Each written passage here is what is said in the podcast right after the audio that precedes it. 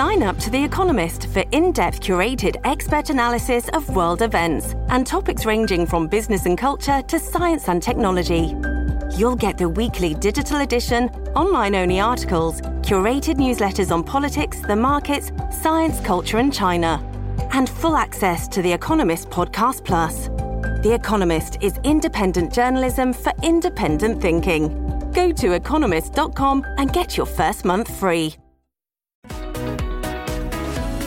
Yeah. 7 en punto de la mañana arranca así. Buenos días, americano. Como siempre es un placer estar aquí, despertar cada mañana junto a ustedes, informándoles de la política nacional e internacional. Aquí estamos como cada mañana, Nelson Rubio y Gaby Peroso a través de las 790 AM Radio Libre, retransmitiendo toda la maravillosa programación de Americano Media, también en las redes sociales, en nuestro sitio en internet usted tiene que descargar y recomendar nuestra aplicación móvil para que nos tenga las 24 horas del día en su teléfono. Tenemos mucha información para usted el día de hoy. Hace apenas horas el presidente Joe Biden, luego del discurso de la Unión, dio una entrevista a PBS y dio algunas claves sobre si está escuchando o no al pueblo estadounidense, Nelson. Yo creo que el presidente, además de luego haberse radicalizado a la izquierda en este segundo discurso del Estado de la Unión, porque es una opinión personal, porque eh, cuando se baja con la historia de que vamos con la agenda de la izquierda americana, el tema del aborto voy a vetar, el tema de las armas vamos a hacer para quitar todas las armas, el tema de, los temas, el de la frontera, la economía no habla porque esas cosas él sabe que no eso, bueno, sí habló, control de precios Socialista. No, en teoría la inflación va todo muy bien. Él ya descartó la posibilidad de recesión en el 2024, el 2025. Su respuesta es, recuerda que cada seis meses los expertos dicen que vamos a recesión y ya tenemos dos años eh, sin recesión. Pero me llama la atención y me gustaría eh, leer textualmente, ya vamos a ir con sus llamadas, algunas de las respuestas que dio. Por ejemplo, la periodista le dijo que el 64% de las estadounidenses piensa que la economía está muy mal y que el 71% dice que el país va por el camino equivocado le dijo, pintaste un país, pero las encuestas dicen, otra cosa. Es decir, el pueblo estadounidense dice algo distinto. Él dijo que las encuestas ya no importan, porque ahora tienen que hacer hasta 40 llamadas para las encuestas. Es decir, lo que dice el pueblo estadounidense no funciona. Y luego, para seguir en ese tema, porque la periodista le dijo, es decir, la gente está diciendo esto, no tiene que ver con tus políticas, él dijo que no, que de política sabía mucho y que si también le preguntabas a la gente si le parecía que pagaba muchos impuestos, también le parecía que es así. Es decir, total desconexión. Claro, el de y política ella hablaba de desconexión. casi 50 años vivir de la gente con el cuento de que es senador y estar haciendo todo lo que hace, haberle hecho la vida a un yogur a Ronald Reagan cuando era el presidente, el mejor presidente de Estados Unidos. Eso a la gente se le olvida porque la memoria es cortica, pero un tipo que ha vivido 50 años de nosotros de nosotros. No sé cuántos años lleva en el Senado, en el Congreso de Estados Unidos. Perdóname. pierde la, noción. Eso sí, pudo reconocer que el pueblo estadounidense está deprimido. Y definitivamente es así. Habló obviamente del tema de su edad, dijo que nos avisaría con tiempo si tiene algún tipo de problema de salud. Sobre los, los documentos clasificados, dijo que sencillamente no estaba autorizado para hablar y bueno, obviamente ahí se enredó. Le preguntaron por las investigaciones a su familia y dijo que el pueblo estadounidense no iba a prestar atención a eso. Espero que entonces las autoridades sí presten atención. Y espero que los congresistas republicanos hagan lo que tengan que hacer, porque y las autoridades que están vendidas, vamos a estar claros, cuando sale el FBI haciendo lo que hicieron para tapar el chistecito de la computadora de Biden y acusando de colusión rusa y de todo lo demás, tienen que salir tienen que salir los congresistas republicanos y hacerlo y hablar y decir y señalar las cosas tal cual son. Tienen que, mira la noticia que vamos a dar, la patrulla fronteriza quejándose por las liberaciones masivas de inmigrantes ilegales en Estados Unidos. Eso no ha, no abarrotado 156% de los centros de detención. Entonces, perdóname, ¿de qué está hablando este señor? O, es o se hace. Vamos con llamadas, ah, Gaby. Sí, buenos días, está usted al aire. Hola, buenos días, Gaby. Buenos días, Nelson. Eh, Nelson, déjame terminar, por favor, dos ideas que, quieres poner. Una con el oyente anterior que dijo que qué implican todo lo que nos van a cobrar, bueno, eso implica que nos van a quitar todo el dinero, pero el problema no es que nos quiten el dinero, porque hay países desarrolladísimos que cobran una tasa de, impuestos muy alta y resulta que tienen todos los beneficios. Son países muy organizados donde hasta el daycare de, para nuestros hijos está incluido. No, hay licencia de maternidad para este, hombres. Exactamente, entonces, eh, y, se, y se, se facilita lo que es el desarrollo para los países. Pero ahora, con referencia a lo de Ron DeSantis y Trump, yo quiero dejar claro para todos que pensemos un poco, porque a mí también me ha tocado esta conversación con mis hijos, que, son nuevos votantes. Ron DeSantis es una persona muy, muy capacitada y yo no, eso no lo pongo en discusión, pero hay que, hay que entender que nos están dejando, porque nos van a dejar un país destrozado, en, en, la carra plana, como lo llamamos nosotros. Entonces, aquí no se trata simplemente de una persona capacitada y organizada, sino una persona que tenga pantalones, que pueda enfrentar lo que son la, la, o sea, estas grandes personas de, eh, con estos grandes rollos que tenemos en Rusia, en el occidente, en todo lado, esto no es solamente de un de una persona organizada, perdónenme un muñequito de torta, eso no es así, ojo, con todo el respeto a Ron DeSantis porque es tremendo político y tremenda persona, pero es que aquí se necesita gerencia y pantalones, así que a la hora de votar eso lo tenemos que pensar. Muchísimas gracias por su participación. Al final yo creo que, bueno, las candidaturas se van a definir en unos meses. Siempre es sano que hayan muchas más opciones. Había otro comentario que quería hacer, Nelson, es con respecto a cómo los medios internacionales han reaccionado al discurso de Joe Biden, porque están hablando de proteccionismo. Ahora están diciendo, y lo reconocen así, que Biden reempaquetó el proyecto de Donald Trump para justamente proteger la industria nacional, pero los ataques obviamente no son tales. Cuando Donald Trump decía este tipo de cosas, bueno, le caía al mundo entero. Ahora están preocupados, mandaron la semana pasada a los europeos para acá por el tema de la ley de los chips y los subsidios que se están dando a los carros eléctricos. Es exactamente el mismo paquete. Y me llama la atención porque eh, usan exactamente lo mismo. Quédate en México, política de Trump. Título 42, política de Trump, la tuvieron que reencauchar en esta administración. Y ahora el tema del proteccionismo, si tenemos que proteger nuestra industria, si hay que proteger el hecho en casa y los trabajadores, lo dijimos hace cinco años y ahorita es que nos estamos dando cuenta. Oye, ahora el tipo dijo que 10 años que, vamos a depender del petróleo todavía, pero el primer día de gobierno ah, firmó la orden ejecutiva. Ahora sí hace falta. ahora sí hace falta porque la vamos a usar 10 años. 10 añitos más, claro, pero, pero, pero es la mentira y la manipulación. Ustedes pueden llamar, por supuesto, al 786-590-1623, 786-590-1624 o el 786-577-2220. Por cualquiera de los números pueden llamar y participar con nosotros. Hay mucha información, Gaby Peroso, de todo lo que está aconteciendo, obviamente, acá en Estados Unidos. Mucho se está hablando uh, de eh, el tema uh, del caso eh, chino, el tema de la situación que se está dando con esto del espionaje, el tema de, o sea, porque de verdad pareciera cosa de locos tienen que haber responsables y tiene que haber una investigación. Es que pareciera que la Casa Blanca ya lo cerró, dijo, ya lo derribé, no hubo daños a terceros y sencillamente se queda allí. ¿Cómo es posible que ese globo estuvo más de una semana sobrevolando, tomando fotografías? Tienen que decir qué había allí, qué estaban grabando, qué estaban eh, diciendo. Biden dijo que hablaba con los chinos, pero cuando la periodista le increpaba, pero con quién, cómo y cuándo usted habló con los chinos, obviamente no lo dicen. No, es que yo quiero es competir con ellos y no quiero que sea nuestro adversario. Y siguen avanzando los chinos como les da la ¿Cuánto le pagaron a Jontercito los chinos y cuánto la chinita que tenía ahí no, pero, pero, Sí, pero no, vamos con las llamadas de ustedes, 786-590-1623. Gracias a todos por la sintonía, por seguirnos en Radio Libre 790 también. Está usted en el aire, buenos días. Hola, soy yo. Sí, ¿cómo está?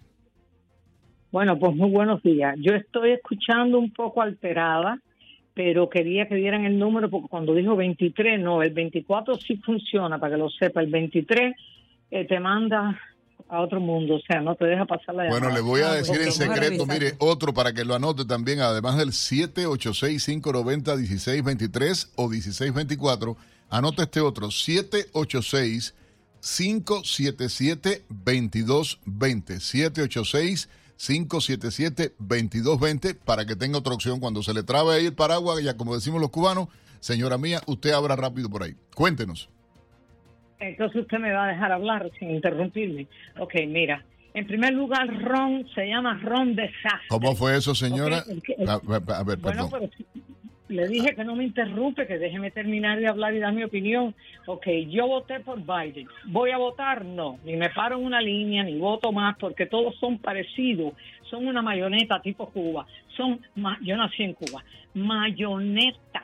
Quiere decir que tienen que hacer lo que le digan. El globo, Trump dio tres globos y no lo todo, pero el fanático de Trump es los cubanos de Miami. Les tengo pánico. Porque es el machismo. Señora, pero ¿por qué si el globo pasó ahora Pero, con Biden, le pasa? No me manda a callar, chica. Ya, basta. Eh, una cosa es buena y la otra es la falta de respeto. De verdad, me perdonan, yo soy amable, muy cariñoso y muy cortés. Le dejé hablar porque usted dijera, pero no me manda a callar más al aire a mí porque no es su casa. Y no diga fanático a la gente que cree de un modo u otro. Cuando el señor Trump hoy pasó con Biden, nadie habló aquí de que si Trump o no pasó con Trump, nadie, nadie ha dicho eso.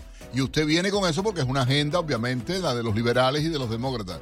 Perdóneme, señora, pero no falte respeto. Defienda su criterio, pero no falte respeto. Gracias. Vamos a hacer una breve pausa aquí en Buenos Días Americano y al regreso vamos a estar dando un repaso por las informaciones más importantes a nivel nacional e internacional. This episode is brought to you by La Quinta by Wyndham. Your work can take you all over the place, like Texas. You've never been, but it's going to be great because you're staying at La Quinta by Wyndham. Their free bright side breakfast will give you energy for the day ahead. And after, you can unwind using their free high speed Wi Fi. Tonight, La Quinta. Tomorrow, you shine. Book your stay today at lq.com.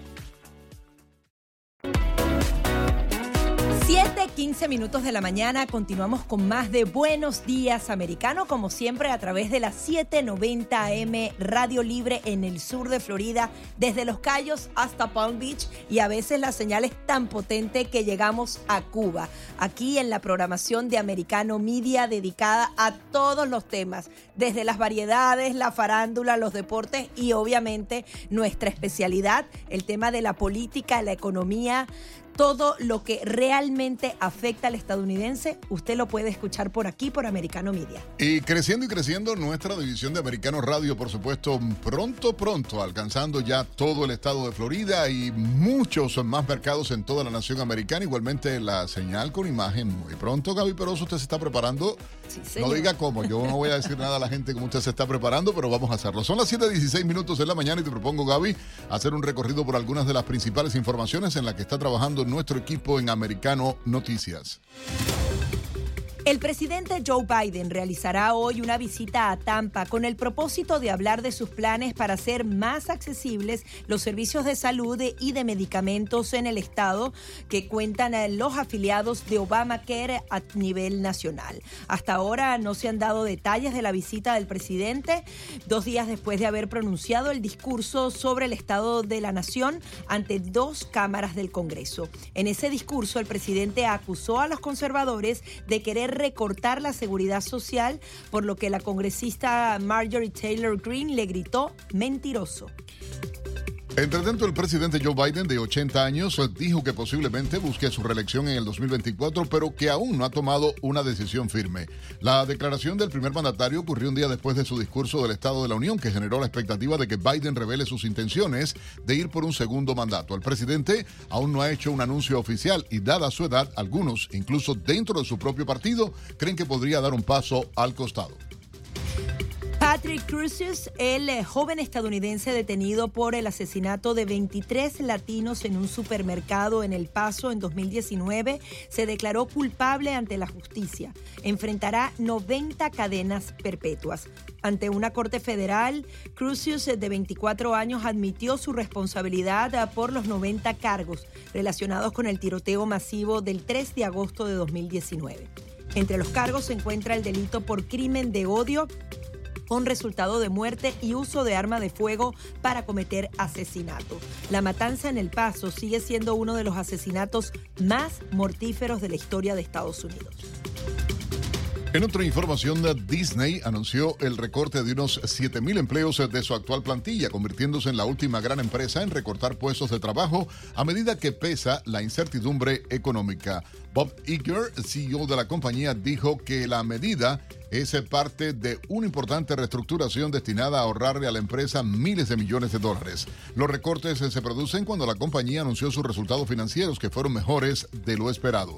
Los ingresos de Disney en el trimestre aumentaron un 8% a 23.500 millones de dólares, superando las estimaciones anteriores. Altos ejecutivos de Twitter negaron ante el gobierno de Estados Unidos su participación en el caso de la computadora de Hunter Biden. El ex jefe de confianza y seguridad de Twitter, Joel Roth, testificó que cuando les llegó la información hubo mucha confusión sobre cómo manejar la historia y no caer en la difusión de información que tal vez sería falsa, aunque señaló creer que Twitter se equivocó en este caso porque querían evitar repetir errores de 2016. Por su parte, la exdirectora de Twitter, Vijaya Gate, testificó que Twitter se equivocó al no restablecer rápidamente la cuenta del New York Post después de que la compañía revocó su decisión de bloquear la historia de la computadora y que ella en todo momento se mostró en contra de la decisión de suprimir temporalmente esta historia. La Cámara de Representantes votó para poner fin a la regla de los CDC que exige que los viajeros extranjeros que ingresan a Estados Unidos se vacunen contra el COVID. El proyecto de ley es el último esfuerzo que los republicanos de la Cámara para socavar las políticas restrictivas del COVID de la administración Biden. La Casa Blanca dijo esta semana que se opone a este proyecto de ley del Partido Republicano, señalando que adoptó la recomendación de los CDC para garantizar que los viajes aéreos internacionales a los Estados Unidos pudieran reanudarse de manera segura.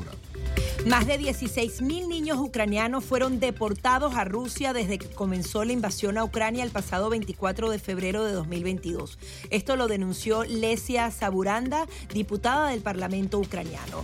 La parlamentaria también aseguró que en este periodo otros 350 niños han sido dados por desaparecidos y se ha logrado localizar un total de 9.510 menores que estaban ilocalizables desde el inicio del conflicto. Saburana dijo que la cifra de menores deportados representa el 20% de los niños de Ucrania y señaló que al menos la mitad fueron separados de manera forzada de sus padres. Por su parte, el presidente de Ucrania, Vladimir Zelensky, estuvo en París y en Londres para solicitar más apoyo militar y aviones de combate. La agencia AFP tiene los detalles. El presidente de Ucrania, Volodymyr Zelensky, viajó a Londres, su segunda visita al exterior desde que comenzó la invasión rusa. El miércoles en la capital londinense se reunió con el primer ministro Rishi Sunak y urgió ante el Parlamento británico a sus aliados occidentales a que le proporcionen aviones de combate.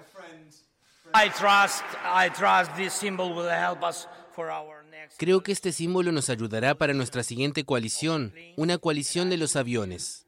Y les pido a ustedes y al mundo con estas simples pero importantes palabras. Aviones de combate para Ucrania, alas de libertad. El Reino Unido, hasta ahora reacio a suministrarle aviones de combate Typhoon y F-35, afirmó que estudiará la posibilidad, aunque no la considera inmediata.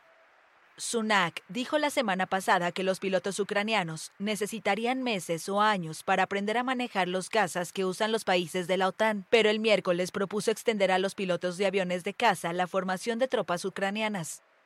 El programa británico ha entrenado a unos 10.000 voluntarios ucranianos para el combate en los últimos seis meses y debe llegar a otros 20.000 este año. Reino Unido se comprometió a dar 2.800 millones de dólares, la misma cantidad que en 2022. Londres ha sancionado a más de 1.300 personas y entidades rusas desde la invasión de Ucrania. Y el miércoles incluyó a más seis entidades proveedoras de material militar y ocho personas y una entidad vinculadas a redes financieras cercanas al Kremlin. Juntamos una poderosa coalición de sanciones y su liderazgo protegiendo el orden internacional legal a través de sanciones en contra de un Estado terrorista no puede ser cuestionado. El presidente ucraniano también fue recibido por el rey Carlos III. La mini gira de Zelensky incluye una reunión en París con el presidente francés Emmanuel Macron y con el canciller de Alemania Olaf Scholz. También incluye una visita a Bruselas, donde se encuentra la sede de la OTAN, y el jueves comienza una cumbre de líderes de la Unión Europea. Ahí espera presionar para que se aceleren las entregas de armas. 7.23 minutos en la mañana cuando hacemos contacto en nuestra redacción con nuestro colega Pablo Quiroga, que nos trae ahora la noticia tecnológica del día. Adelante, Pablo.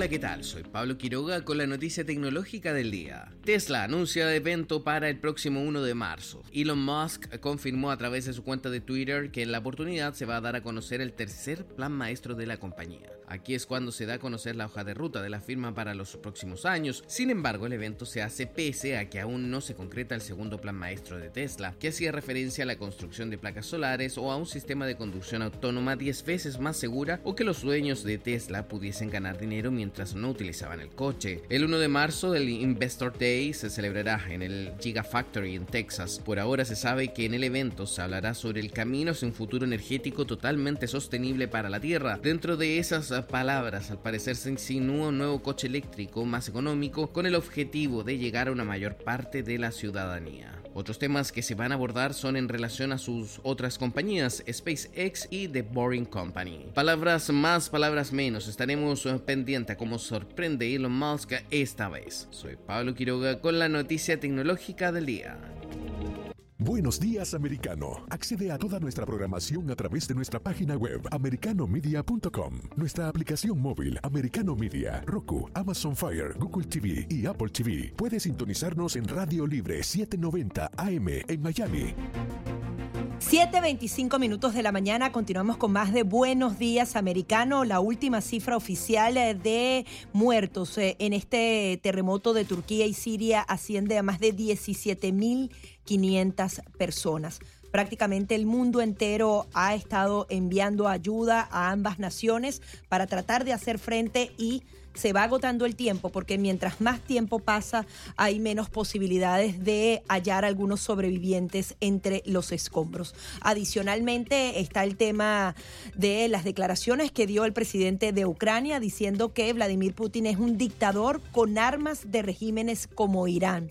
Y precisamente hay mucha preocupación en el mundo entero de cómo Vladimir Putin sigue eh, avanzando con sus aliados en eh, estos planes diabólicos contra el mundo entero, mientras que Estados Unidos prefiere que, bueno, eh, no meterse en aguas profundas. Vamos a hacer una breve pausa. Al regreso vamos a estar hablando de el discurso del Estado de la Unión, pero con respecto al tema económico, todas esas propuestas que se han venido haciendo, si realmente convienen o no, si la actividad económica ha aumentado o no en el país, si viene recesión.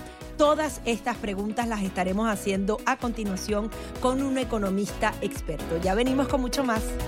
This episode is brought to you by Shopify. Whether you're selling a little or a lot, Shopify helps you do your thing, however you cha-ching. From the launch your online shop stage, all the way to the we just hit a million orders stage. No matter what stage you're in, Shopify's there to help you grow. Sign up for a $1 per month trial period at shopify.com slash special offer, all lowercase.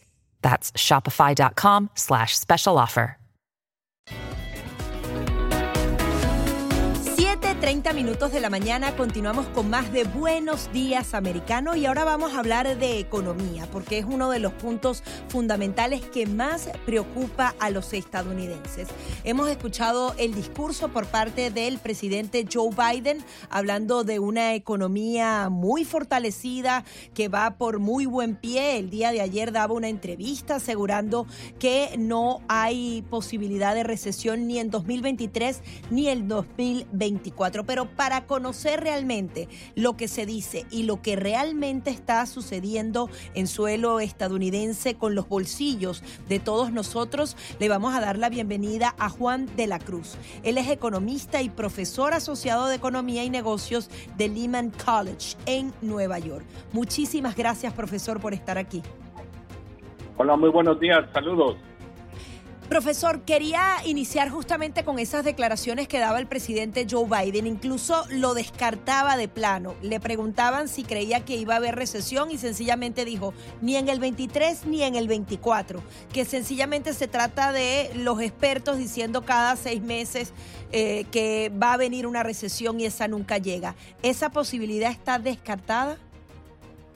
No, por supuesto que no. Eh, yo creo que la crisis eh, viene muy pronto. Eh, hemos estado viendo varios indicadores que han, se han empeorado en los últimos meses. Eh, este último reporte de empleo que supuestamente tuvo que ser bueno, los, los mercados de valores no lo creyeron mucho.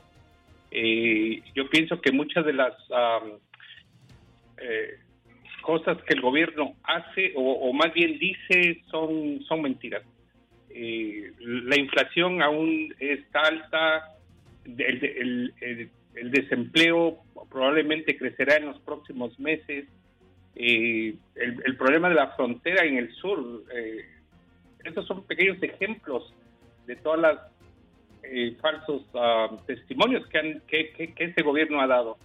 Eh, yo pienso que la posición económica de los Estados Unidos ciertamente es fuerte. Eh, Estados Unidos es una de las es, la economía más grande del mundo y, es eh, es muy probable que esta fortaleza de la economía resista aún todavía esos embates de la inflación, pero en el largo plazo no es no podría ser sostenible.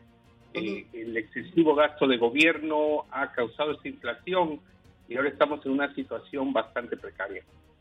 Profesor de la Cruz, hablando, profesor de la Cruz, se le saluda Nelson Rubio, hablando del el tema de la inflación, del tema de las cifras estadísticas, del propio manejo ah, de los términos en los que habló el presidente de Estados Unidos en el eh, discurso de la Unión llama enormemente la atención que los principales bancos, y lo hemos comentado con Gaby eh, Peroso acá, los principales líderes de los bancos a norteamericanos están hablando de, de, una inflación con todavía repercusiones fuertes. Las grandes compañías empezando los despidos masivos. ¿Cómo ve usted de manera clara, porque ahora se está hablando igualmente desde el gobierno de Estados Unidos de nuevas políticas eh, impositivas para tratar de paliar la situación. ¿Cree que esto va a ayudar realmente cuando no se recorten los gastos públicos, por ejemplo, o no se recorten los gastos del gobierno central? Bueno, está haciendo un punto bastante interesante.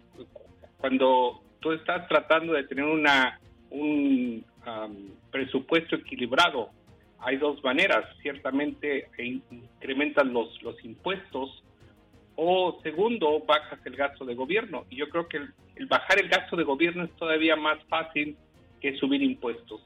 A los impuestos que el gobierno carga a los, a los consumidores y a los productores, eh, ciertamente, eh, bueno, del lado de, la producción incrementa el costo de la producción y hace los productos más caros.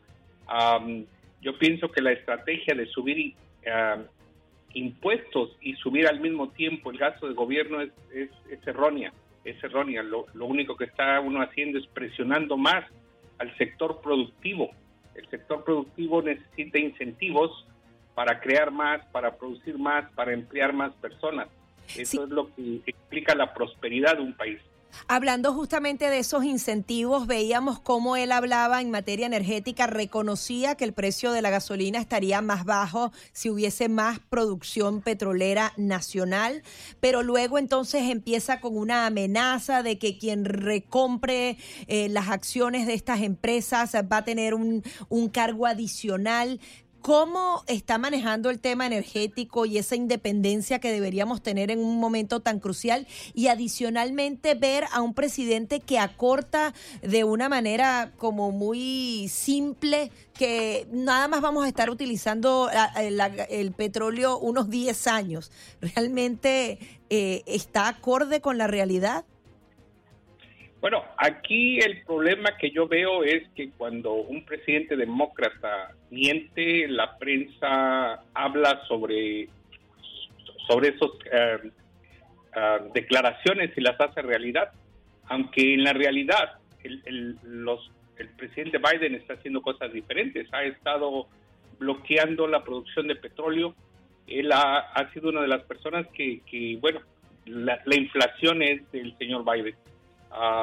La, reducción de la producción de petróleo en, los Estados Unidos es lo que explica en muchos casos el alto precio de la gasolina. Y, esto se va a, complicar un poco más. Algunas fuentes eh, declaran que China está regresando a la producción. Esos lockdowns que tuvieron en, los años pasados, China se está recuperando y es muy probable que la demanda de petróleo sea más alta y el precio de petróleo sea más alto, lo que implica que esto se, se traslada a los costos de producción de nuevo.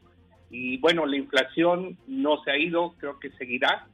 Y bueno, sería cuestión de monitorearla porque entonces, estas... Eh, Ahora, ¿cómo entenderlo? ¿Necesitan el petróleo, lo buscan en Venezuela y no vuelven a pensar que podríamos reactivar nuestra industria aquí en suelo? O sea, simplemente se culpa a esas compañías, pero no se hace realmente algo concreto para recuperar esa producción.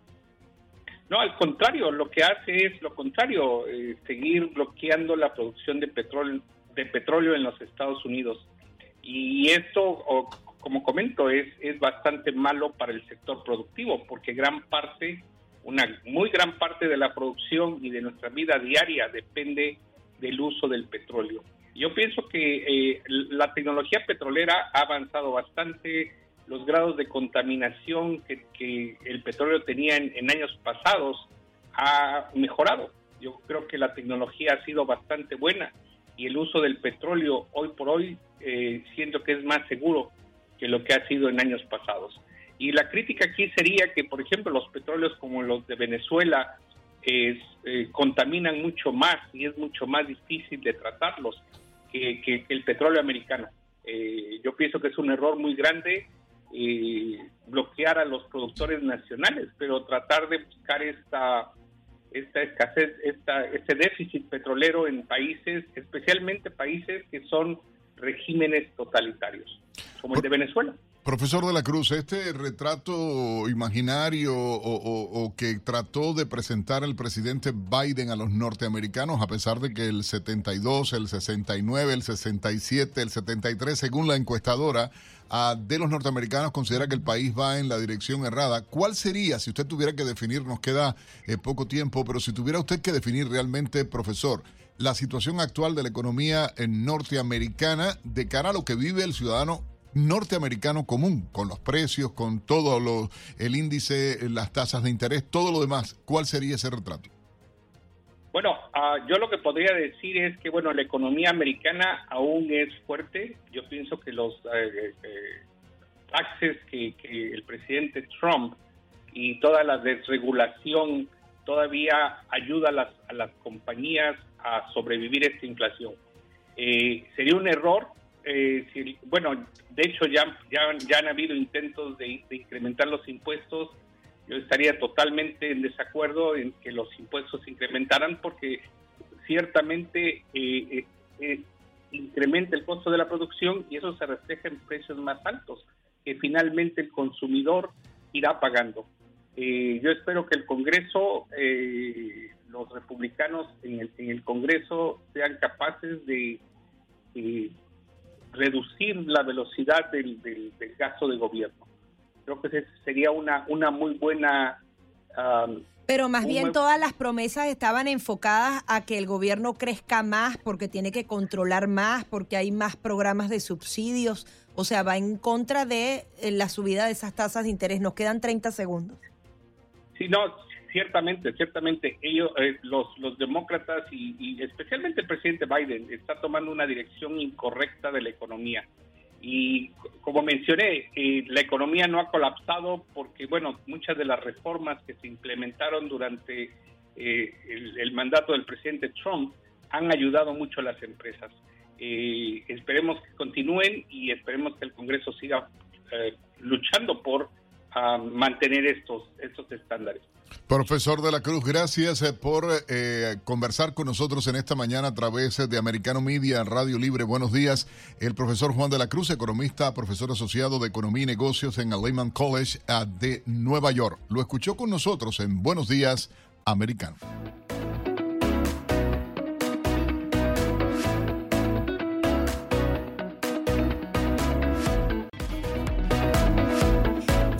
7:45 minutos de la mañana continuamos con más de Buenos Días Americano a través de Radio Libre 790 AM. Por supuesto, con toda esta programación de Americano Media, esta semana estuvimos en cobertura especial en Washington, D.C. y eso va a seguir sucediendo porque precisamente una de las misiones fundamentales de esta estación será acercar a los hispanos a la política nacional. No todo está traducido al español y precisamente ahora a través de nosotros usted podrá conocer esas declaraciones, los discursos completamente en español y sobre todo el análisis acertado. Ahora vamos a hablar de política internacional y antes de profundizar en el tema, también queríamos uh, eh, comentarles que Kim Jong-un, el líder de Norcorea, ha presentado un nuevo misil balístico intercontinental. Lo hizo nuevamente junto a su hija durante un nuevo desfile militar nocturno y hay mucha preocupación porque veíamos lo que decía el presidente eh, Vladimir Zelensky diciendo que Vladimir Putin es un dictador que utiliza las armas del régimen de Irán. Irán se encuentra aquí en América Latina justamente desde hace más de tres décadas, pero adicionalmente ha venido forjando una cantidad de alianzas. Apenas la semana pasada viajaba a países como Venezuela, sostenía eh, reuniones eh, con Nicaragua y, es paradójico ver cómo de alguna manera Estados Unidos está profundizando nuevamente las... Eh, relaciones con Cuba, flexibilizando las sanciones con Venezuela, pero Irán continúa en suelo muy tranquilo apoyando a Vladimir Putin y a su guerra. Adicionalmente, para referirnos a Vladimir Putin, hay otra investigación que da cuenta de que este hombre, Vladimir Putin, fue el que les dio el misil que derribó a un avión de Malasia Airlines que asesinó a 298 personas eh, hace algunos años. Vamos a darle la bienvenida a César Sabas. Él es experto en relaciones internacionales, de seguridad internacional y también conductor del programa Strategies en Contrapoder. Muy buenos días, ¿cómo estás César? Muy buenos días, muchas gracias por la invitación, siempre un placer compartir con ustedes. Si estábamos refiriéndonos a esta investigación que la realizaron Países Bajos, Australia, Malasia, Bélgica, Ucrania, estamos hablando de un misil que asesinó a 298 personas que estaban en un avión que no estaban inmersos en ningún tipo de guerra y al parecer ese misil vino de manos de Vladimir Putin. ¿Qué implica esto? Además que me llama la atención que luego de que dan esa información de los fuertes indicios, dicen que se tiene que abandonar esta investigación por falta de evidencias. ¿Qué nos puede adelantar? Claro, porque para inculpar directamente a Vladimir Putin hace falta, digamos, más sustento y haría falta que la misma Rusia colabore en la investigación, cosa que, no, no va a hacer. Evidentemente que hubo un apoyo desde Moscú a los separatistas prorrusos desde el año 2014, pero el problema es que tan envuelto estuvo Vladimir Putin, porque este avión fue derribado por los separatistas que estaban comandados por Igor Yirkin. Eh, y de hecho él está ya acusado y digamos sentenciado por la corte que que investigó el asunto, pero Igor Yirkin es crítico a Vladimir Putin. Es decir, muchos de estos separatistas prorrusos no eran nada pro Putin porque consideraban que Putin no estaba yendo lo suficientemente lejos. Entonces, si bien si este misil vino de Rusia y Vladimir Putin es el presidente, evidentemente que tuvo que haber tenido algún tipo de participación pero para saber el grado en, en qué tanto estuvo involucrada la persona de Vladimir Putin, haría falta que el mismo pues Ministerio de la Defensa de Rusia colabore, cosa que no va a hacer, o si fueron algunos elementos más nacionalistas en, en Rusia, que son los que han estado, digamos, presionando desde el año 2014 hasta el día de hoy para que Rusia tomase acciones bélicas en Ucrania. Eso es algo que pues todavía no sabemos y muy probablemente no se sepa. El otro detalle es que incluso sabiendo que fue Vladimir Putin quien proporcionó el misil, mientras Putin sea el presidente de la Federación Rusa, eh, es muy poco lo que se le puede hacer, lamentablemente. Estamos hablando de un país con un amplio arsenal nuclear y de paso miembro permanente del Consejo de Seguridad de las Naciones Unidas. Así que tendría de alguna forma un poco de inmunidad, lamentablemente. Sí, es lamentable conocer que entonces no habrá justicia en este caso. Por ejemplo, en Holanda se condenó en ausencia a tres hombres, dos rusos y un ucraniano. Eh, los condenaron a cadena perpetua por el derribo de ese avión, pero fue en ausencia. Realmente no va a haber justicia. Ahora bien, ya viéndolo en el ámbito mundial, vemos que Rusia, Irán, China continúan teniendo responsabilidades directas con respecto a crímenes de lesa humanidad, pero no pasa nada en el mundo, es lo que usted dice, es que forman parte del Consejo de Seguridad, es que tienen armas nucleares, es que tienen mucho poderío económico, ellos se han blindado y se hacen intocables y siguen avanzando en sus planes. ¿Cuán inseguro es el mundo ante esta situación? Se está haciendo cada vez más inseguro porque de hecho el mundo eh, ya está en una guerra fría que se está haciendo cada vez más caliente y, y esa es la Pero no la llaman así, es peligroso que no se identifique como tal, porque lo ven como actores aislados y ellos están trabajando en conjunto desde hace décadas y lo hacen de manera orquestada. Pero desde la invasión a Ucrania es que han venido uniéndose cada vez más. Eh, hasta hace unos años era posible sancionar internacionalmente a Irán porque se podía convencer de alguna forma a Rusia y a China a que no opusieran su veto en el Consejo de Seguridad de las Naciones Unidas, pero eso hoy en día no va a ser posible. Tampoco va a ser posible sancionar vía Naciones Unidas otra vez a Corea del Norte, porque ahora tenemos una Rusia radicalizada y China que también va por el mismo camino. Entonces hemos dividido el mundo, o, se ha dividido el mundo en dos polos que se están radicalizando cada vez más. y la preocupación es que, que no estamos teniendo en cuenta que una guerra mundial es cada vez más posible. Además, el tema de la política de sanciones cada vez es menos efectiva. Irán ha diseñado unos procedimientos increíbles para evadir esas sanciones. Rusia, hay quienes aseguran, sigue ganando dinero y las sanciones, a pesar de haber sido durísimas, sin precedentes, países que jamás se habían inmiscuido en el tema de sanciones o incluso ayuda militar o, o romper su neutralidad han dañado, pero no ha sido tanto como, como hubiese ocurrido hace 20 años atrás. También tiene que haber una nueva reingeniería para hacer frente a este tipo de naciones. Es muy difícil porque el problema es que el mundo ha cambiado y sigue cambiando. Eh, hoy en día la tecnología no es monopolio de Occidente, la mayor parte de la tecnología proviene de Asia y entre ellos de China. China es uno de los países que está mm, siendo proveedor a Rusia de toda la tecnología que Occidente le bloqueó a los rusos. Entonces ahora toda la tecnología militar que los rusos ponían en su, en su equipo eh, militar, que provenía de Occidente, ahora va a venir de, China. Eh, ahora va a ser lo mismo con el caso iraní y hay un tercer país que se está convirtiendo en una gran potencia económica y tecnológica, que es la India, que no está ni con el bloque ruso-chino ni con el bloque occidental, sino que está siendo completamente neutral, pero ellos tampoco se están metiendo en las sanciones. Entonces todo esto eh, implica que Occidente pierda el monopolio, tanto tecnológico como económico, por lo cual un país sancionado tiene completamente alternativas para evadir eh, lo que Occidente le, le sanciona puede comerciar, puede mantener su economía a flote. De hecho, el Fondo Monetario Internacional ya advirtió que este año la economía rusa va a crecer, poco, pero va a crecer, con lo cual significa que pues mm, el peso que se pretendía con las sanciones pues no, no, no va a ser el esperado en, el caso de los rusos. Y así va a ser con el resto de los países. Es lamentable que, que ya no hayan herramientas para hacer frente a este tipo de amenazas. Muchísimas gracias por estar aquí, profesor. Muchas gracias a ustedes. Era César Sabas, experto en relaciones internacionales y seguridad internacional, conductor del programa Strategies en Contrapoder. Ya venimos con mucho más.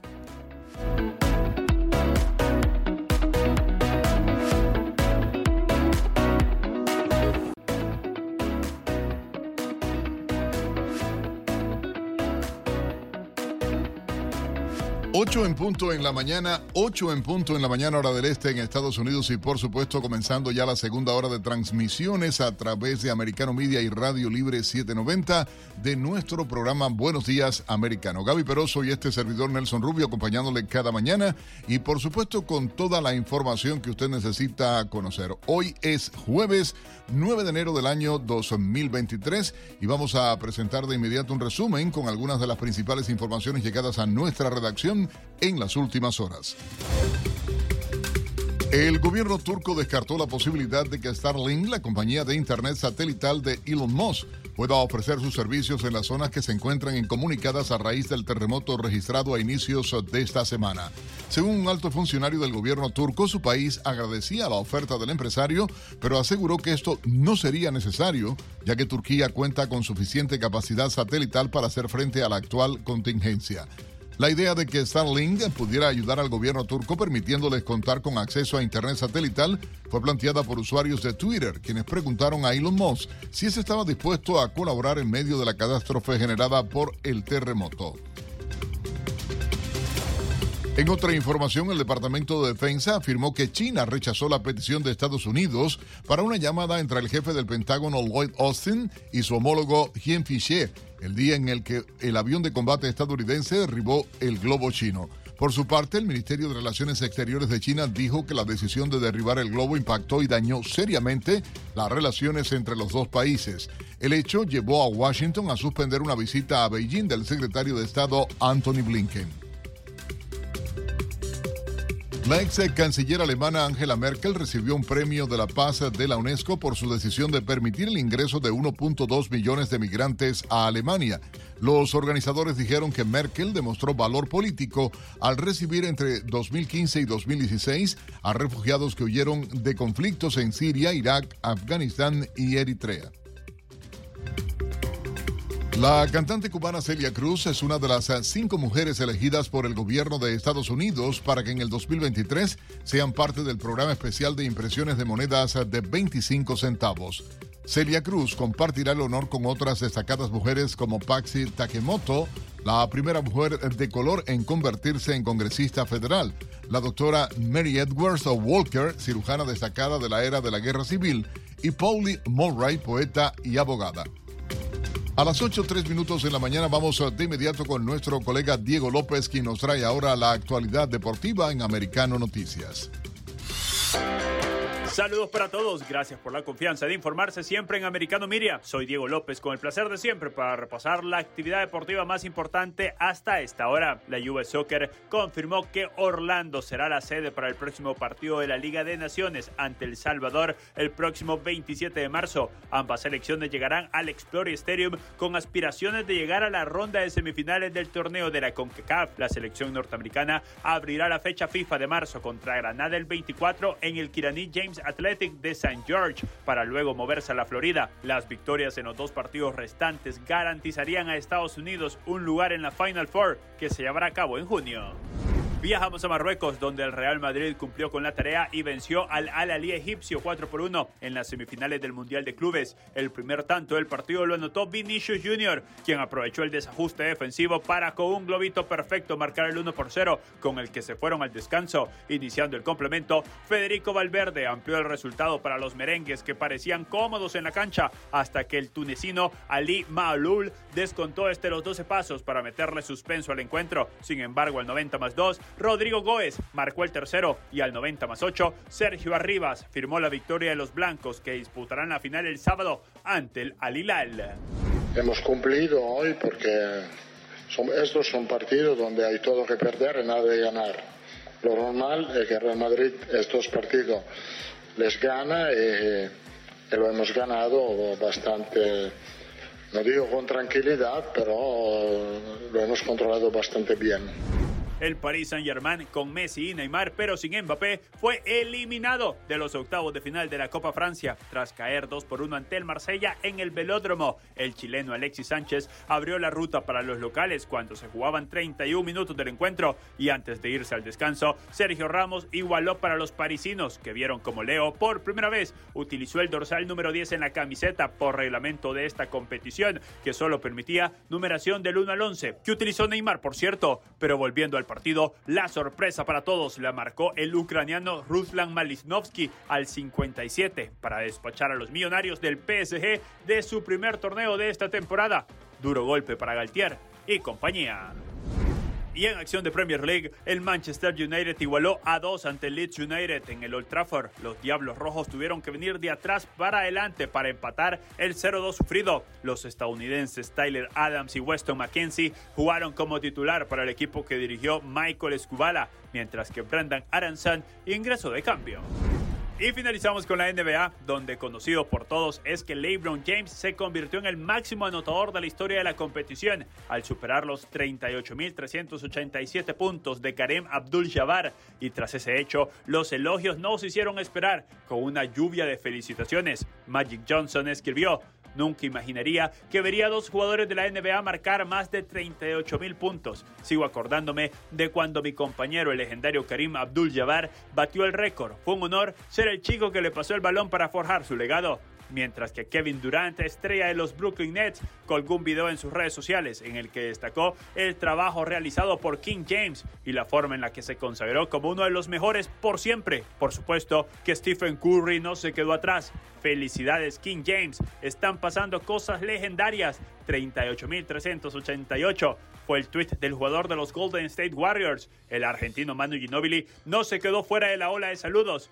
LeBron James, felicidades, mejor anotador histórico, bestial, escribió el Bahiense en su cuenta de Twitter. Con 38 años y en su vigésima temporada en la liga, LeBron sumó un hito más a su carrera, que incluye cuatro títulos de la NBA y cuatro MVP de la temporada regular.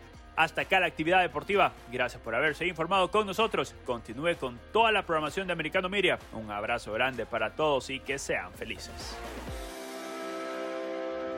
Gracias a nuestro colega Diego López eh, por la información y por supuesto hay muchas más eh, noticias a esta hora. Por ejemplo, hay una información que llega desde la capital cubana. La Iglesia Católica pidió la liberación de los manifestantes presos por las protestas del 11 de julio del 2021 en Cuba y espera una respuesta positiva del régimen del designado dictador Miguel Díaz Canel, según dijo en La Habana el cardenal vietnamino Estela. He insistido mucho en que el Papa desea mucho que haya una respuesta positiva, como se llame, amnistía, clemencia. Las palabras pueden ser secundarias, dijo el cardenal a la prensa eh, al término de una ceremonia por el 25 aniversario de la primera visita de Juan Pablo II a la isla. A el cardenal Estela hay que recordar que estuvo en la década de los 90 como nuncio apostólico de la Iglesia Católica en la isla y dijo que hay personas, en este momento hay 490 manifestantes que han recibido sentencias definitivas de hasta 25 años de prisión. Hay esta organización de derechos humanos Justicia 11J que ha contabilizado en 43 los detenidos que aún están esperando una decisión del juez tras apelar su sentencia y otros 33 que están bajo una petición de la fiscalía. Hay que recordar que el 11 de julio del año 2021 miles de personas se lanzaron a las calles en la isla y eh, pidiendo libertad, gritando tenemos hambre, gritando abajo la dictadura. Las protestas, como ustedes recuerdan, dejaron un muerto, decenas de heridos y más de 1.300 ah, detenidos. Esto según la organización eh, Cuba Lex. Vamos a, por supuesto, tener reacciones a esta información. Ustedes pueden participar igual a través de la línea telefónica, eh, hacerlo ah, igualmente en el 786-590-1623, 786-590-1624. En minutos vamos en conexión internacional igualmente a Bolivia. Allá se encuentra Carolina Rivera Áñez, hija de la ex presidenta de Bolivia, Yanine Áñez Chávez a propósito de una investigación que ha desatado el gobierno izquierdista. La expresidenta ha dicho se trata de una eh, jugada del movimiento más al socialismo de Evo Morales eh, para tratar de implicar a su hija y hacerle daño a ellas. Ellos la están acusando de lavado de activos. Vamos a tener toda su reacción en vivo al regresar desde Bolivia a través de Americano Media, una exclusiva de Americano Media y Radio Libre 790 en la mañana. Gracias a todos ustedes por hacernos el programa más escuchado a esta hora en la mañana a través de la radio. Usted riegue lo que nos conviene, 790 AM, Americano Media. Usted puede descargarse la aplicación, igualmente entrar en nuestra página web www.americanomedia.com o también hacerlo en las redes sociales. Pueden seguirme en lo personal, les agradezco muchísimo arroba Nelson Rubio TV, arroba Nelson Rubio TV Gaby Peroso C. Gaby Peroso C. Igualmente las redes sociales de mi colega. Vamos a hacer una breve pausa. Regresamos de inmediato con todos ustedes en Buenos Días Americano a esta hora en la mañana. Soy Nelson Rubio. Ya regresamos.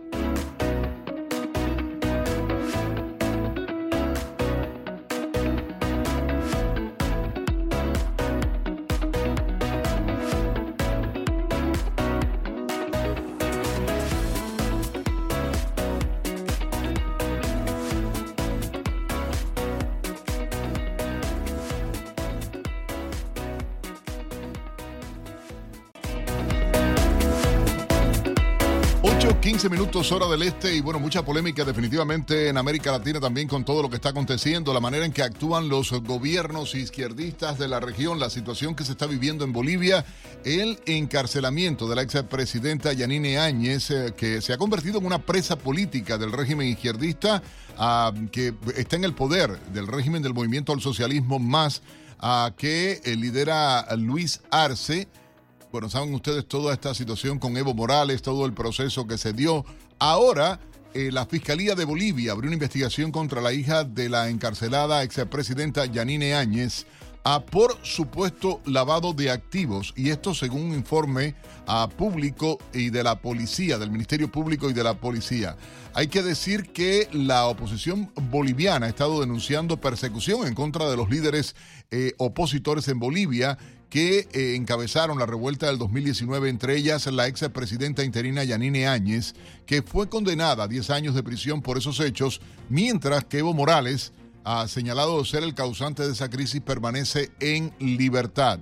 Hay eh, esta información y vamos a ir en conexión internacional a Bolivia. Justamente allá se encuentra la eh, hija ah, de la expresidenta. la tenemos creo ya en conexión a esta hora, Carolina Rivera Áñez. Eh, Carolina, muy buenos días. No hemos logrado la conexión, estamos intentándola a esta hora en vivo ah, con Bolivia para tener reacciones de esto en exclusiva a través de Americano Media y Radio Libre 790M a esta hora en la mañana.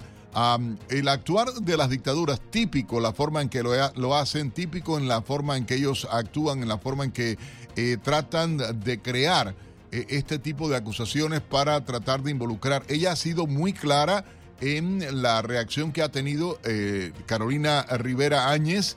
Ha dicho a través de sus redes sociales ah, que no es corrupta, que ella no es traficante, que tienen que realmente acusar a quienes están en el gobierno, a quienes han estado, ah, por supuesto, violando todas las leyes en su país, Bolivia, ha denunciado en instituciones internacionales igualmente el proceso bañado contra su madre, la ex presidenta Yanine Áñez. Y toda esta información le estamos dando seguimiento desde la redacción de Americano Noticias para, por supuesto, saber ah, del modo en que eh, se está llevando el proceso. Estamos intentando nuestro equipo de producción ah, para ah, tratar de lograr este eh, proceso para tratar de llevar información y por supuesto para que ustedes conozcan de esta denuncia que ha establecido la Fiscalía Boliviana, de la reacción que ha tenido la expresidenta eh, Yanine Áñez y cómo están tratando de involucrar a, su hija en lavado de activos. En lavado de activos, la policía del presidente izquierdista Luis Arce ha abierto un expediente de investigación tratando de involucrarla. Ella ha sido muy fuerte en sus críticas a, contra el actual gobierno, ha sido muy crítica del gobierno del régimen del movimiento al socialismo, este partido izquierdista que lidera Luis Arce y que gobierna actualmente en Bolivia. Hay eh, información, estamos tratando de tener detalles. No sé si producción me indica en qué proceso estamos ah, para tratar de, tenerla. Igualmente, si no voy a, no sé em, qué está pasando, aparentemente hay problemas. Ella mandó otro teléfono, no sé si producción lo tiene, el nuevo número ah, eh, para poder hacerlo. Eh, y tratar de, verificar. Eh, no sé si ya tenemos la comunicación con ella. Igualmente estoy intentando desde acá para poder conversar con ella y tenerla a través de la línea telefónica.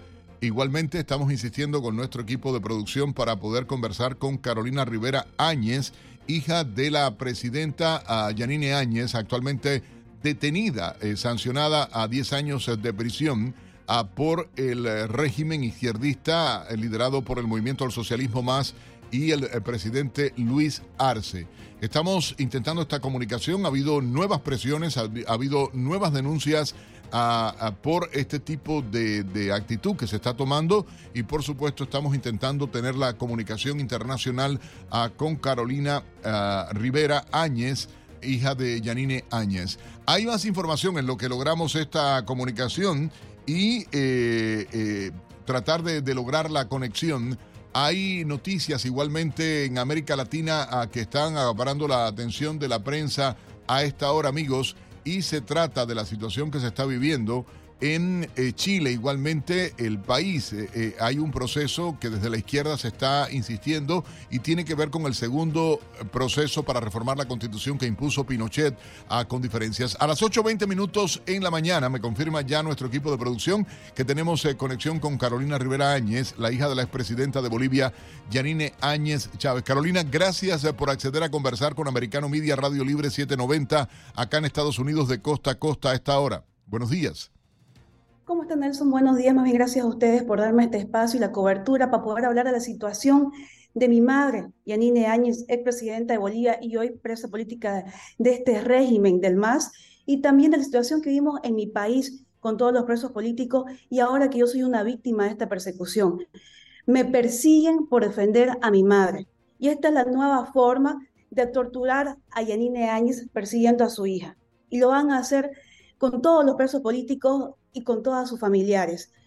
Lo que quieren es callarme y no lo van a hacer. No me voy a callar, seguiré denunciando todos estos abusos, todas estas ilegalidades y buscando justicia para todos los presos políticos en mi país. Carolina, ¿cuál es el accionar? Porque quiero entrar en este caso que llama eh, la manera que ha actuado la Fiscalía de Bolivia, la policía en Bolivia, acusándote a ti supuestamente de lavado de activos. Ah, eh, ¿En qué fundamentan esto? ¿Cuál es la, supuesta investigación? Porque ciertamente tu madre desde prisión ha reaccionado y, está nerviosa eh, y, es normal este tipo de reacción porque es una guerra psicológica contra ella constantemente, a pesar de la situación de salud también que tiene dentro de la prisión. Estás replicando la misma persecución que utilizan en Nicaragua, Venezuela, Cuba de ir contra los familiares de los presos políticos. Conmigo este, no, es, no he sido notificada hasta el día de hoy. Me enteré hace dos días por medios de comunicación que tengo una investigación que han pedido que la Fiscalía, o sea, el Ministerio Público, ha solicitado investigarme a 32 entidades, tanto públicas como privadas, hace siete meses. Hace siete meses que están indagando de mi vida, indagando este, indagando toda, todo tipo de información, siendo que yo no soy política, yo no soy funcionaria pública, yo no soy narcotraficante, soy la hija de Yanine Áñez. Esa es, esa es la situación por la que están investigándome y por la que sufro esta persecución.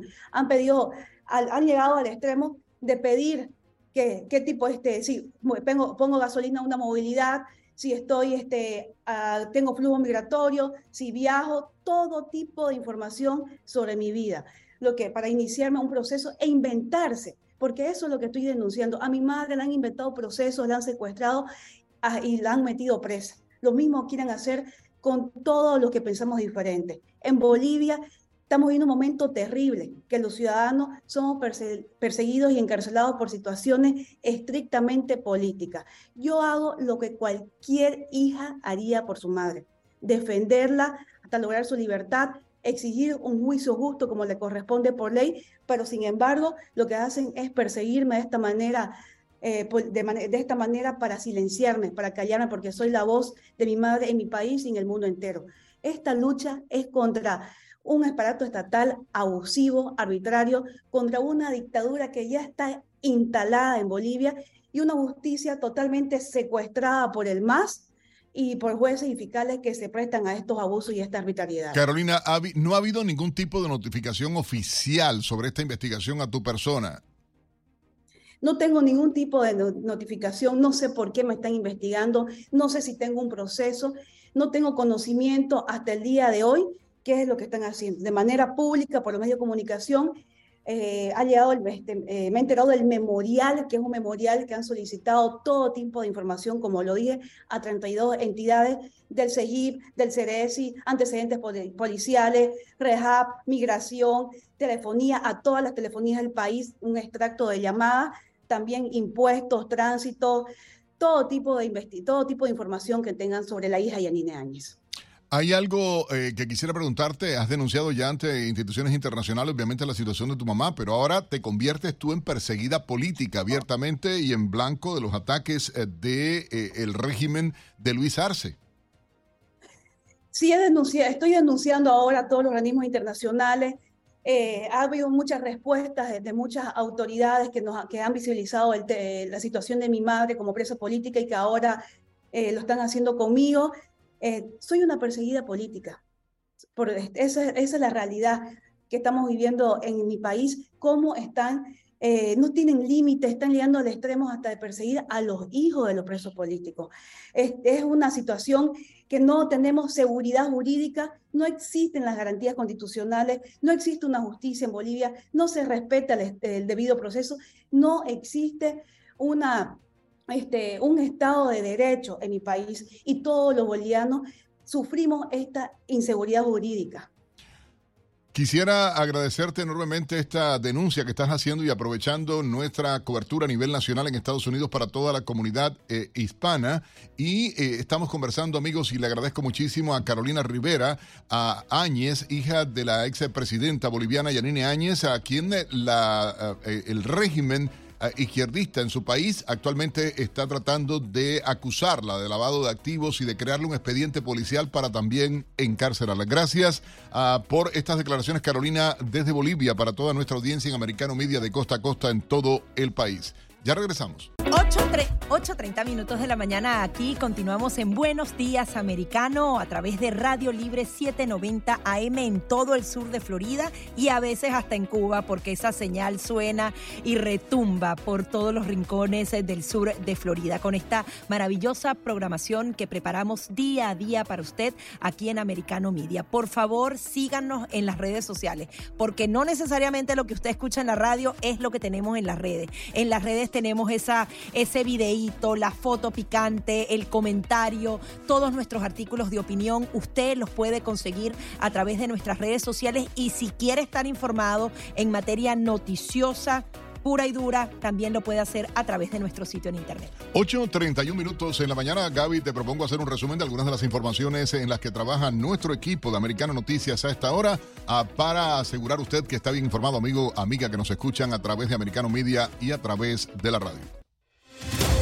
El director ejecutivo de la compañía de videollamada Zoom, Eric Yuan, anunció que este año aceptará el recorte del 98% de su salario luego de que la empresa hiciera la reducción del 15% de su fuerza laboral, unos 1.300 empleados. Asimismo, especificó que dentro del recorte también reducirá su bono corporativo del año fiscal 2023 y el resto del equipo ejecutivo igualmente tendrá un 20% menos el próximo año junto con sus bonos corporativos.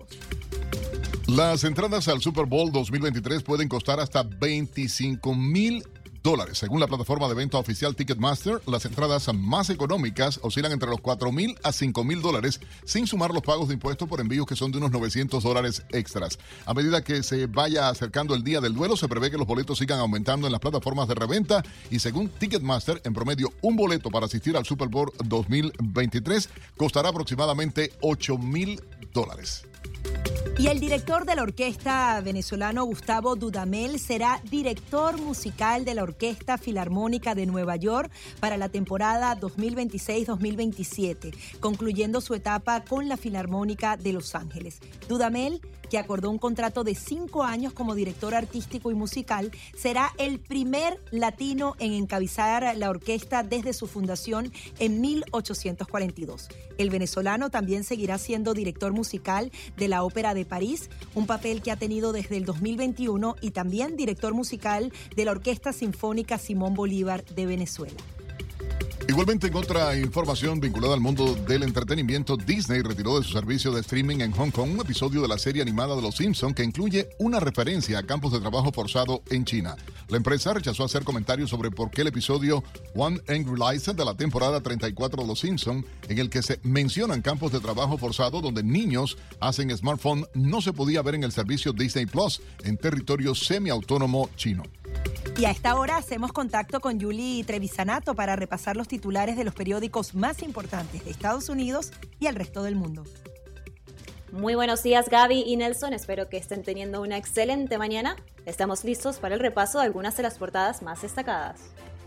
The New York Times China envía globos espías sobre sitios militares en todo el mundo según funcionarios estadounidenses. Los globos tienen algunas ventajas sobre los satélites que orbitan la Tierra en patrones regulares, ya que vuelan más cerca del suelo y pueden evadir el radar. Para algunos funcionarios son parte de un esfuerzo de China para perfeccionar su capacidad de recopilar datos sobre las bases militares estadounidenses en caso de un conflicto. Washington Post a medida que llegan los rescatistas extranjeros, los sobrevivientes del terremoto de Turquía y Siria se apresuran a buscar ayuda. El poderoso terremoto del lunes y sus réplicas han arrasado pueblos y ciudades turcas y sirias, agravando la crisis humanitaria existente y creando otras nuevas. Diario de las Américas. El presidente Joe Biden dijo que posiblemente busque su reelección en 2024, pero aún no ha tomado una decisión en firme. La declaración de Biden ocurre un día después de su discurso del Estado de la Unión que reforzó las expectativas de que el presidente revele sus intenciones de ir por un segundo mandato. El nuevo Herald. El gobierno de Bahamas devolvió a La Habana un grupo de 130 migrantes irregulares. El grupo fue retornado a Cuba por vía aérea en la cuarta operación de su tipo realizada por Bahamas este año. Han sido devueltos a Cuba más de 2.200 migrantes irregulares desde México, Bahamas, Islas Caimán y Estados Unidos. El país España. El presidente ucraniano Volodymyr Zelensky llega hoy a Bruselas para celebrar una cumbre con los líderes de la Unión Europea como parte de su gira en Europa. La intención de Zelensky es pedir casas para hacer frente a la aviación rusa y armamento pesado. Le Monde de Francia. Disney anunció el recorte de unos 7.000 empleos, convirtiéndose en la última gran empresa en recortar puestos de trabajo. La medida es parte de una importante reestructuración destinada a ahorrarle a la empresa miles de millones de dólares. Regreso con ustedes al estudio y un excelente día para todos. Gracias a Juliana Trevisanato por la información. Amigos, de otro lado, LeBron James superó los 38.387 puntos de Karim Abdul-Jabbar y se convirtió en el máximo anotador vitalicio de la NBA. Y la agencia AFP tiene los detalles.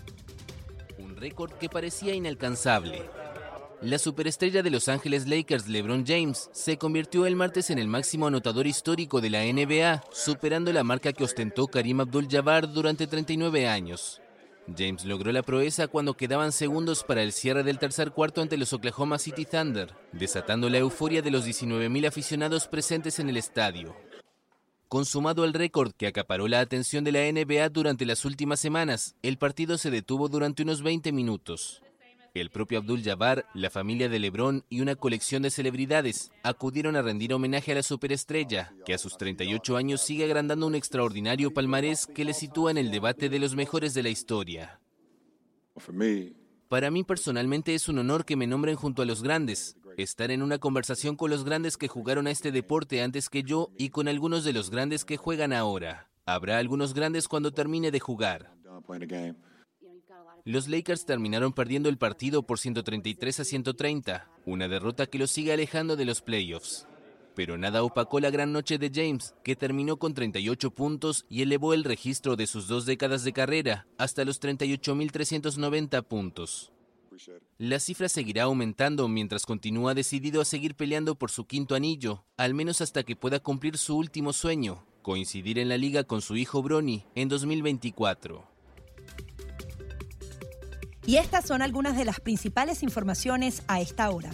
Buenos días, americano. Accede a toda nuestra programación a través de nuestra página web, americanomedia.com, nuestra aplicación móvil, Americano Media, Roku, Amazon Fire, Google TV y Apple TV. Puedes sintonizarnos en Radio Libre 790 AM en Miami. Y a las 8.38 minutos eh, les comentamos una información eh, que figura en Infobae de última hora. Más de 200 presos políticos fueron desterrados por el régimen de Daniel Ortega y han sido enviados a Estados Unidos. Se encuentran en vuelo en este momento y se guarda su arribo a territorio del país norteamericano. Se conoce la lista oficial. Seguramente va a ser una noticia muy importante. A doctor, eh, embajador Arturo Matfield, es Nelson Rubio de Americano Media. si me permite, le puedo poner al aire. Acabamos de ver la noticia del traslado de la liberación de los presos políticos. ¿Pudiera ponerlo al aire a usted? Estamos en vivo en este momento. Es muy breve, cómo no, enseguida lo pongo al aire. Es una información de último minuto y en exclusiva lo escuchan primero. Es el embajador Arturo McFields, ex embajador de Nicaragua ante la OEA. Recuerdan ustedes, él renunció como embajador de la dictadura de Daniel Ortega. Embajador, ¿qué información tiene con relación a esta noticia de último minuto? Eh, bueno, se me ha confirmado eh, Departamento de Estado de que vienen a la, ciudad de Washington los presos políticos. Presos políticos, estamos hablando de cerca de 220 personas que durante más de un año han sido torturadas, maltratadas, humilladas, sin poder leer la Biblia, sin poder leer un libro, sin poder salir al sol. Hoy es un milagro, hoy, hoy el pueblo de Nicaragua está de fiesta, hoy es un milagro que hemos recibido no por la bondad de la dictadura, sino por la misericordia de Dios.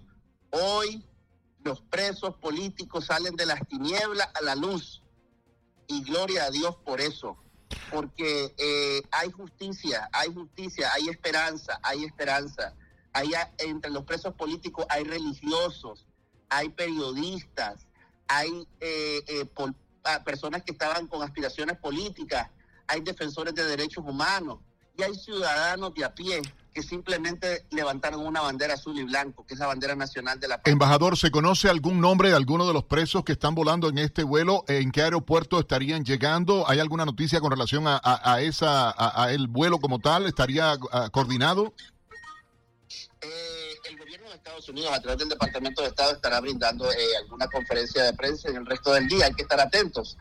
Eh, lo que sí es que esta es una noticia en caliente, o sea, esto es una noticia en desarrollo. Acaba de salir embajador y de inmediato me, tomé eh, eh, el atrevimiento de llamarle directamente a su teléfono para que la gente entienda. En cuanto Gaby Peroso detectó la información como una noticia, dije, vamos a hacer la llamada y en lo que Gaby estaba dando la noticia, le marqué a usted y lo sacamos al aire así, eh, de en exclusiva. Y, con el pueblo de Nicaragua, gracias. Y embajador, ¿a qué, ¿a qué obedece esto? Sí, acaba de finalizar. Sabemos que eh, está justamente tratando de obtener más datos. No sabemos a qué obedece esta decisión específica de Daniel Ortega, pero justamente son presos políticos que vuelven a la libertad, pero se trata de un destierro. Imagínense ser desterrado de tu patria luego de ser preso político de esta dictadura. Eh, vamos a estar muy atentos y vamos a tratar entonces eh, de obtener declaraciones exclusivas en el transcurso del día de estas personas que están volando para llegar a suelo norteamericano. Reiteramos esta información de último minuto. Más de 200 presos políticos fueron desterrados por el régimen de Daniel Ortega y enviados a Estados Unidos. Se encuentran en vuelo en este momento y se aguarda el arribo a territorio del país norteamericano. Aún se desconoce la lista oficial. El ex embajador ante la OEA, Arthur McField, ha hecho declaraciones en exclusiva para Americano Media en esta mañana y lo escuchó primero a través de Americano Media. Somos Gaby Peroso y Nelson Rubio. Hacemos una muy breve pausa y ya volvemos. Este es un compacto informativo de Americano por Radio Libre 790 AM.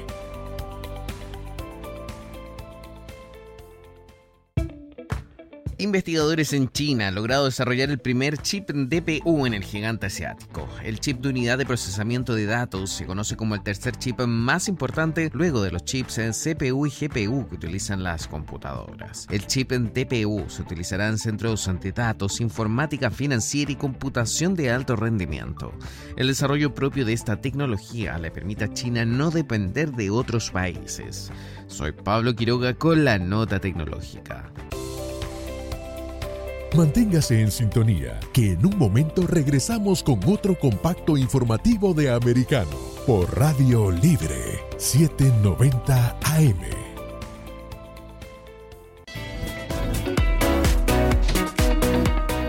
8.46 minutos de la mañana, continuamos ya en la recta final de Buenos Días Americano justamente informándoles a través de Radio Libre 790 AM en todo el sur de Florida y también, por supuesto, a través de nuestra aplicación móvil y las redes sociales. Ahora vamos a darle la bienvenida a Fran Gaviria. Él es abogado penalista porque vamos a hablar del caso de Pablo Light, quien apelará a la sentencia que se le impuso. Recordemos eh, que eh, ya se ha dictado sentencia en este caso de homicidio involuntario. Se dio cinco años de prisión más ocho años de... Eh, lo que sería la libertad condicional para esta persona. Muy buenos días, doctor. Quería que nos eh, comenzara eh, explicando entonces de qué se trata esta libertad condicional, de la sentencia que también deberá pasar tiempo en prisión este actor. ¿Cómo estás? Mucho gusto y gracias por tenerme en tu programa. Mucho gusto, mucho gusto, bienvenido para contestar pregunta por eh, pregunta, eh, una sentencia muy normal, particularmente después que una jueza una juez, un juez ponga la sentencia de prisión, es lo que llaman eh, libertad condicional, o en inglés o español también probatoria. Por los términos de la sentencia, la, Pablo va a estar en, esa libertad condicional, se va a tener que reportar a un, oficial eh, una vez por mes, va, a tener que dar eh, un examen para ver si está consumiendo drogas. Y la parte más dura es, que durante esa temporada que está en la libertad condicional, él lo acusan de otro crimen. Eh, la fiscalía no tiene que probar que, que es eh, que ha cometido ese crimen, no más que ha violado las condiciones de la, de la probatoria y le pueden volver a dar una sentencia de, prisión. Entonces, muchas personas que reciben eh, libertad condicional, al fin y al cabo, eh, pueden violar esas condiciones y es algo que le puede resultar en, otra, en, otro, en otro término de cárcel. Sí, ahora se está apelando a esta decisión. ¿Usted cree que a través de la apelación, por ejemplo, se podría reducir parte de la sentencia de cinco años de prisión o esa libertad condicional? Bueno, una apelación eh, no resulta en una rebaja de sentencia. Eh, una apelación, eh, y conozco los abogados, todos son muy buenos en este caso, puede resultar en el que hagan el juicio otra vez. Pero ganar una apelación es, algo duro. El sistema está hecho para tratar de darle, finalidad a los casos para las víctimas o la familia de la víctima y también para el acusado. Entonces, ganar una apelación es algo extremadamente difícil. Sí, hablaba justamente de que las evidencias habían mostrado violencia por parte de él en el tema de su carácter. Coméntanos un poco sobre este tipo de casos, eh, cómo se logra probar ese tipo de, conducta violenta y que, justamente apelan a que esto podría volver a suceder en el futuro. En el caso de él, eh, eh, lo, ¿lo consideran un peligro para la sociedad? Creo que la, la sentencia eh, fue más eh, relacionado eh, a, a, la muerte del hombre involucrado en, esto. no estuve presente para el día de la sentencia, no, no oí todas las partes y de verdad, el día uno nunca, no, no, no necesariamente puede determinar la porque la jueza puso esta sentencia. Yo sé que la familia de la víctima estaba pidiendo 15 años, por lo que entiendo había conversaciones que la fiscalía de verdad no necesariamente creían que, que, que le deberían poner prisión, pero al fin del día la fiscalía pidió los mismos 15 años que estaba pidiendo la, familia de la víctima. Sí, ahora en líneas generales con respecto al proceso judicial aquí en Florida, ¿es más duro que en otros estados? Estamos hablando de un homicidio involuntario, pero que se pretendía esa pena máxima de 15 años de prisión. ¿No es mucho cuando se trata de un homicidio involuntario que podría considerarse accidental? Eh, acuérdense que estamos hablando, a veces cuando uno vive en Miami cree que no está como en el sur del país, pero muchas de las eh, determinaciones, las leyes son hechas en, todas las leyes son hechas en Tallahassee. Estamos en una cultura eh, que verdaderamente la podía, en general, eh, las sentencias son más altas que, que en otros estados, que son más progresivos. Bien, muchísimas gracias, doctor, por, todo, por aclararnos entonces algunas de las dudas en este caso. Bueno, mucho gusto, gracias.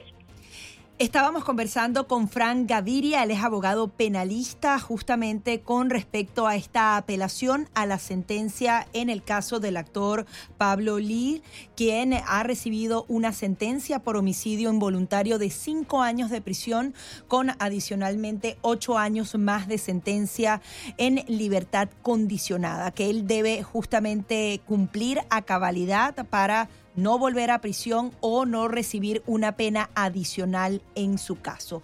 Hace apenas minutos les presentábamos en exclusiva esta información. Más de 200 presos políticos fueron desterrados por el régimen de Daniel Ortega, enviados a Estados Unidos. En este momento se encuentran en vuelo. Al parecer les quedan unas tres horas para su arribo. Hasta los momentos se desconoce a qué ciudad llegarán, pero justamente tuvimos eh, algunas eh, declaraciones en exclusiva. Igualmente, eh, según se ha confirmado igualmente el número uh, de 222 presos políticos uh, que eh, van a volar aparentemente a la ciudad de Washington, uh, según indica el Departamento de Estado de Estados Unidos. Y Berta Valle, la esposa del preso Félix Madariaga, igualmente acaba de confirmar. Eh, está En este momento se le está haciendo el tracking a este vuelo que, que, que, que ha salido y eh, salió a las 6 y 31 minutos de Managua, Nicaragua, eh, hora de Nicaragua, y se espera que llegue a las 11 y 33 minutos hora del este a Washington, concretamente a Washington DC.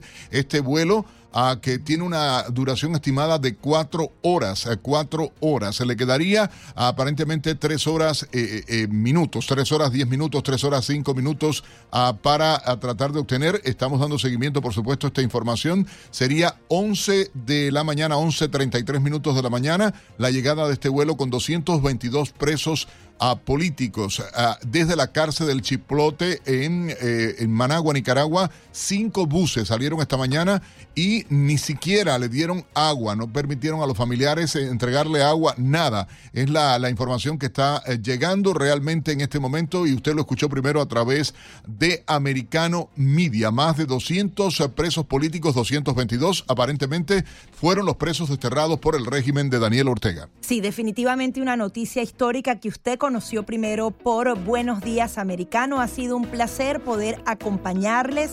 Vamos a estar justamente buscando reacciones, entrevistas con estos desterrados nicaragüenses para que usted se pueda informar de primera mano. Seguramente muchos de ellos se van a mudar aquí al sur de Florida. Vamos entonces a despedir por ahora Buenos Días Americano. Nos seguimos con las noticias a lo largo y ancho de toda nuestra programación. Gracias mi gente. Sigan ahora a Gaby Peroso de inmediato con Americano Noticias a través de Americano Media. Chau, chau.